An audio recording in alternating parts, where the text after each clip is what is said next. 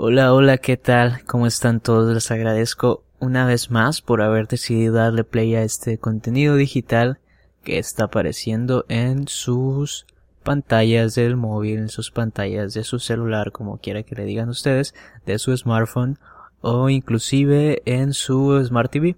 Sean bienvenidos a esta segunda edición de ASAP, este programa en el que tenemos un poquito de variedad noticiosa para todos los gustos, para todos los aficionados del saber noticioso.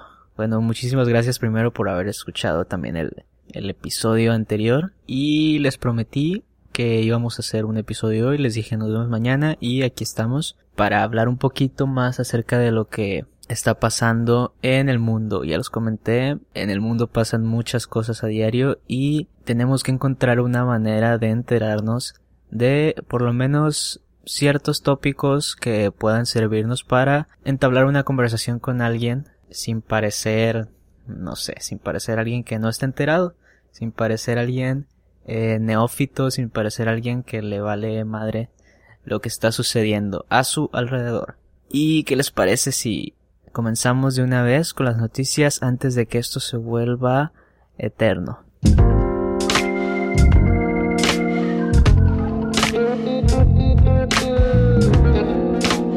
Empiezo con una noticia local. Para los que no saben, pues soy de Culiacán, Sinaloa. Culiacán, Sinaloa, la tierra del aguachile, la tierra del ceviche en México, la tierra de las, la música norteña, la música de corridos, narcocorridos. Todo eso sucede aquí en Culiacán. Culiacán es parte de este mundo y por eso es que quiero hablarles de un tema que me, me llama mucho la atención. Me parece bien interesante ve reflejada ciudad, también la cultura del la cultura vial, o sea, cómo manejamos, cómo cruzamos las calles, cómo cruzamos las avenidas, cómo nosotros nos transportamos de un sitio a otro, ya sea en transporte público, en transporte privado, en servicios de transporte, ya dígase Uber, Didi, porque lo comento porque en la ciudad se están implementando ahorita nuevas alternativas de cruces peatonales.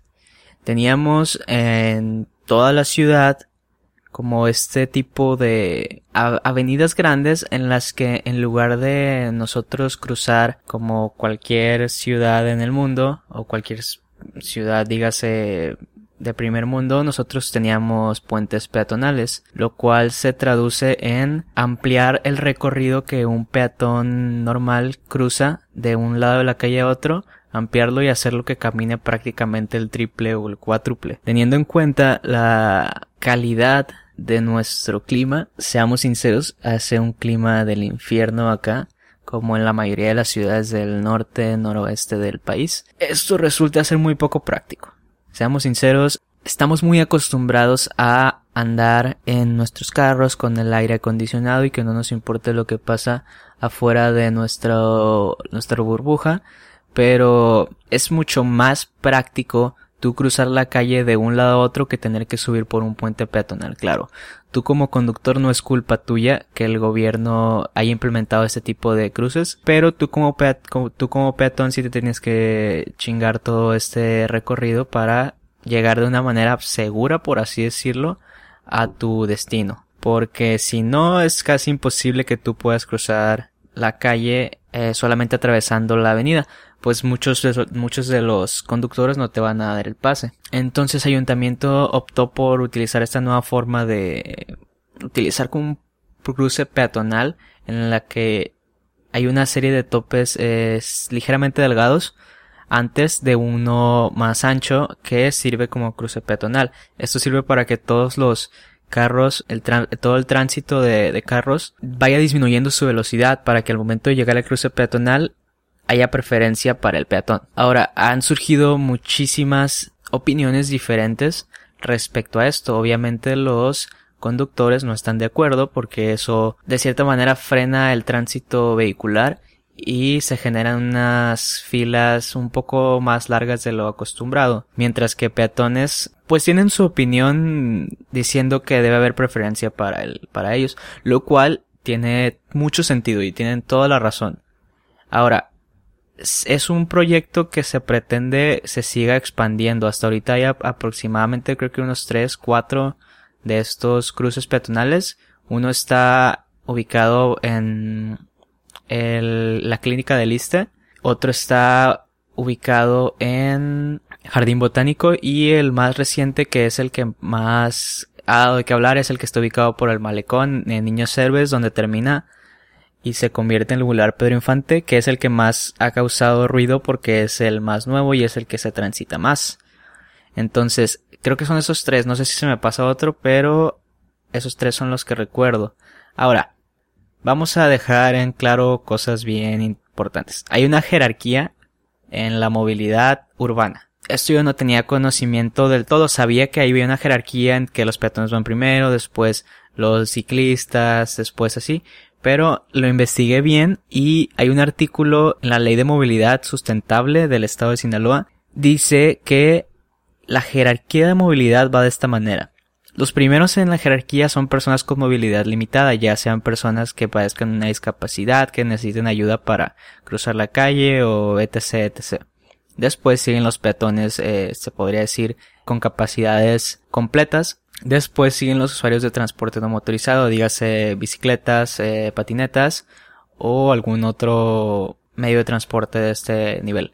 Después siguen los usuarios del transporte usuarios del servicio de transporte público de pasajeros, o sea, los usuarios que utilizamos ya sean los camiones urbanos, ya sea los ¿cómo se llama esto? los pues los camiones rurales y después siguen los prestadores de servicio de transporte público de pasajeros, o sea, los camiones urbanos.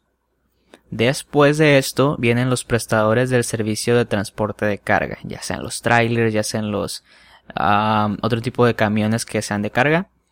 Después de esto siguen los motociclistas y al final siguen los usuarios de transporte particulares motorizados, o sea, los automóviles, eh, ya sean su coches o sean camionetas.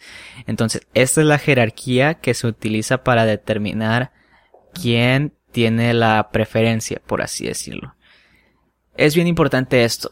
Otra cosa bien importante es que no estoy en contra de los topes, no estoy en contra de esta nueva alternativa que está utilizando el gobierno de la, de la ciudad. Sin embargo, creo que nos estamos yendo a la segura, nos estamos yendo a algo muy fácil. Gobierno no previó esto con tránsito, ellos solo lo hicieron y, no hubo como un acercamiento a los expertos, por así decirlo, en cuanto al flujo vehicular. No estoy, no estoy en, en, en, contra de que se le dé preferencia a los peatones. Claro, ellos tienen la preferencia como lo dice el artículo 43. Sin embargo, considero que no son las, las mejores alternativas para implementar un nuevo sistema de cruces peatonales. Creo que eso se tenía que poner en, la mesa para que se discutiera con personas que saben del tema y que pudieran encontrar una alternativa mejor. Esto solo va a causar mucho más tráfico. Probablemente no cause más accidentes de los que ya hay en la ciudad, pero creo que se pudo haber resuelto de otra manera, no sé, semáforos peatonales. Igual yo sé que es más caro, esto es mucho, mucho más barato, pero hay, hay algo ahí que debió haberse estudiado mucho mejor. ¿Ustedes qué opinan?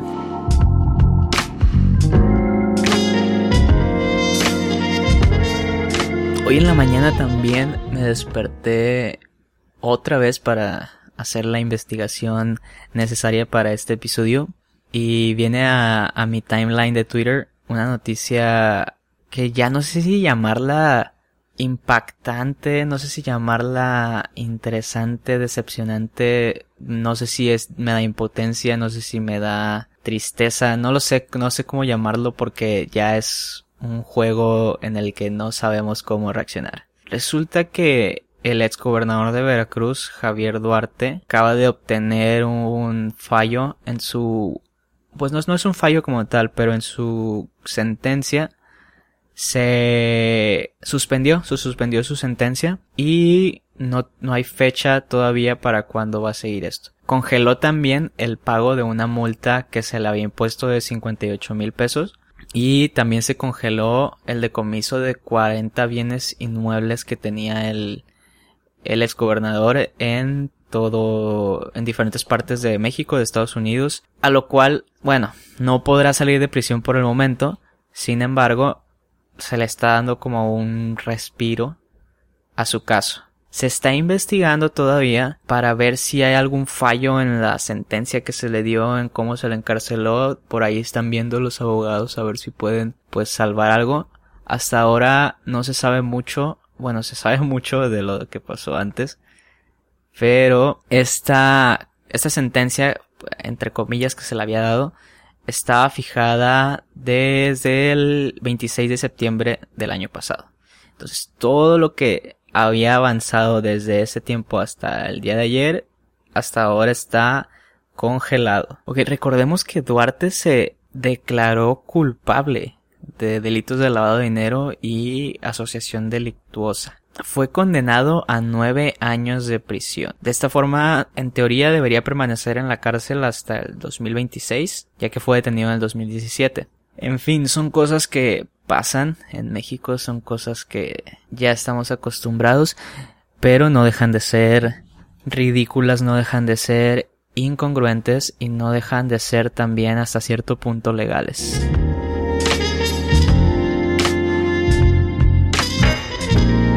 Abro hilo de los mejores hilos de Twitter. Probablemente ya se dieron cuenta que en este último mes como que está muy de moda el hacer hilos en Twitter. Hilos le llaman a una secuencia de tweets que tienen relación entre sí. Ahora se han sacado hilos de todo, que hasta lo comentaba una amiga en Twitter, que Twitter ya parece mercería de tantos, de tantos hilos que hay hay unos muy interesantes. Es, es por eso que creo que es prudente y es necesario hacer un top de los mejores hilos que, vamos, subjetivamente, para mí son los mejores. Obviamente voy a dejar fuera muchos hilos porque no los he leído todos, pero los que yo he leído, estos han sido los que más me han gustado. No tienen un orden, simplemente voy a decir mi top 3 de hilos. Les voy a decir por qué un top 3. Había pensado primero un top 5, pero hay muchos hilos que me gustan, pero son literalmente hilos de información sacada de ventaneando, de, no sé, programas así de, de, de, chismes que se pueden conseguir en cualquier parte, entonces no, no tiene sentido ponerlos como buenos hilos.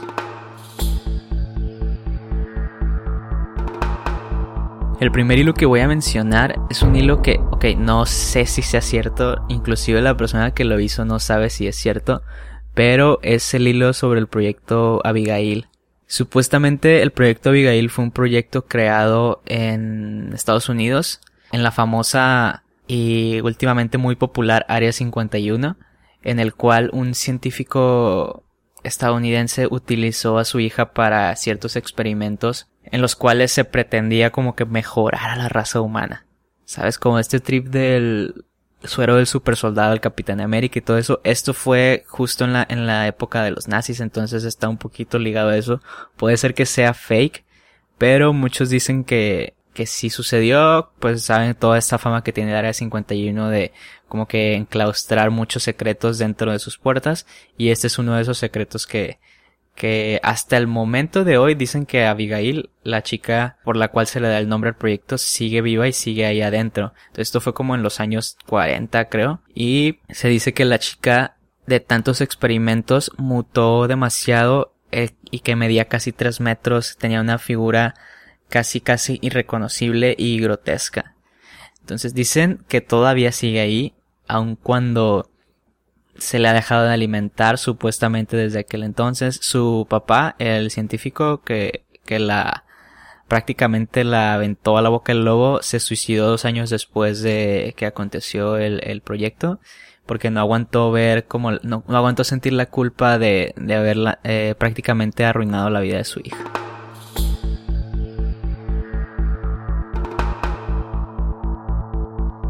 El segundo hilo yo creo que es un hilo también que se puede encontrar en páginas de internet, pero que me gustó mucho porque habla de, está muy fresquecito ahorita el aniversario por el, la llegada del hombre a la luna.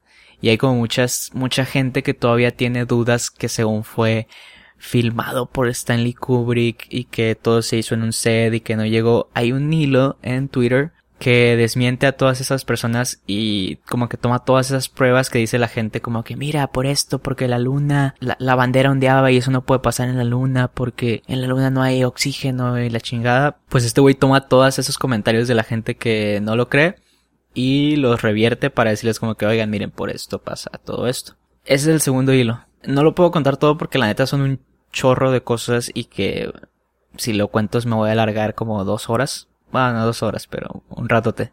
Entonces, estos, ah, todos estos hilos se los voy a dejar en mi cuenta de Instagram. Si quieren seguirme, arroba guion bajo Daniel SL guion bajo.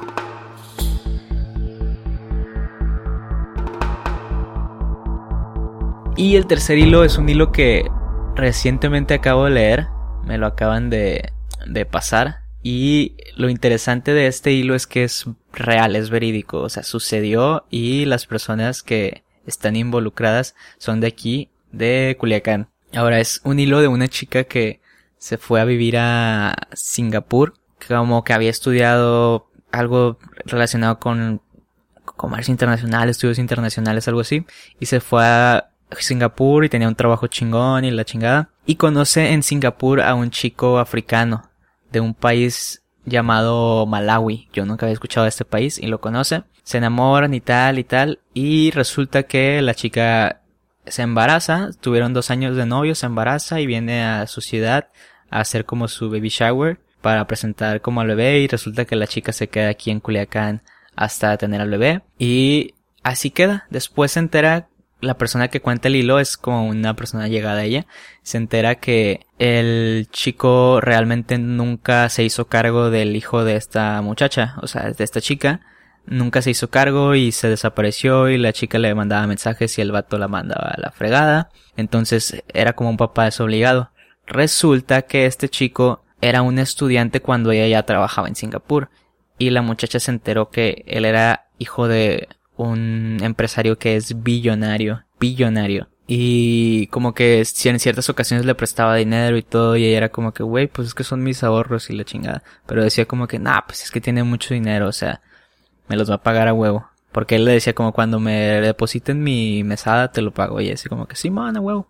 Y resulta que el vato nunca le pagó. Entonces ella se regresa por acá, como toda desilusionada, decepcionada del vato. Y resulta que se entera como que la familia de él está teniendo problemas con demandas acerca de corrupción, lavado de dinero y esas cosas. Y se contacta con un periódico, el periódico más importante de Malawi, y les pasa como screenshots de conversaciones, les pasa fotos que tenían juntos y les cuenta toda, toda la historia. Y resulta que pues el periódico como que le, llama la atención y saca la historia. Entonces como que esa historia se me hizo muy cool. No es una historia como de miedo o de fantasía o de superación personal, pero es una historia de una mujer muy chingona que se chingó a el papá desobligado de su hijo.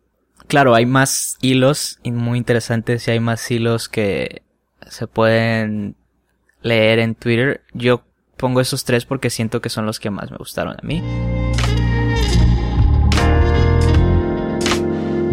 Bueno, pues muchísimas gracias a todos por haberse quedado también, por haber escuchado esto. Les exhorto a que me compartan sus opiniones acerca de este y el anterior podcast.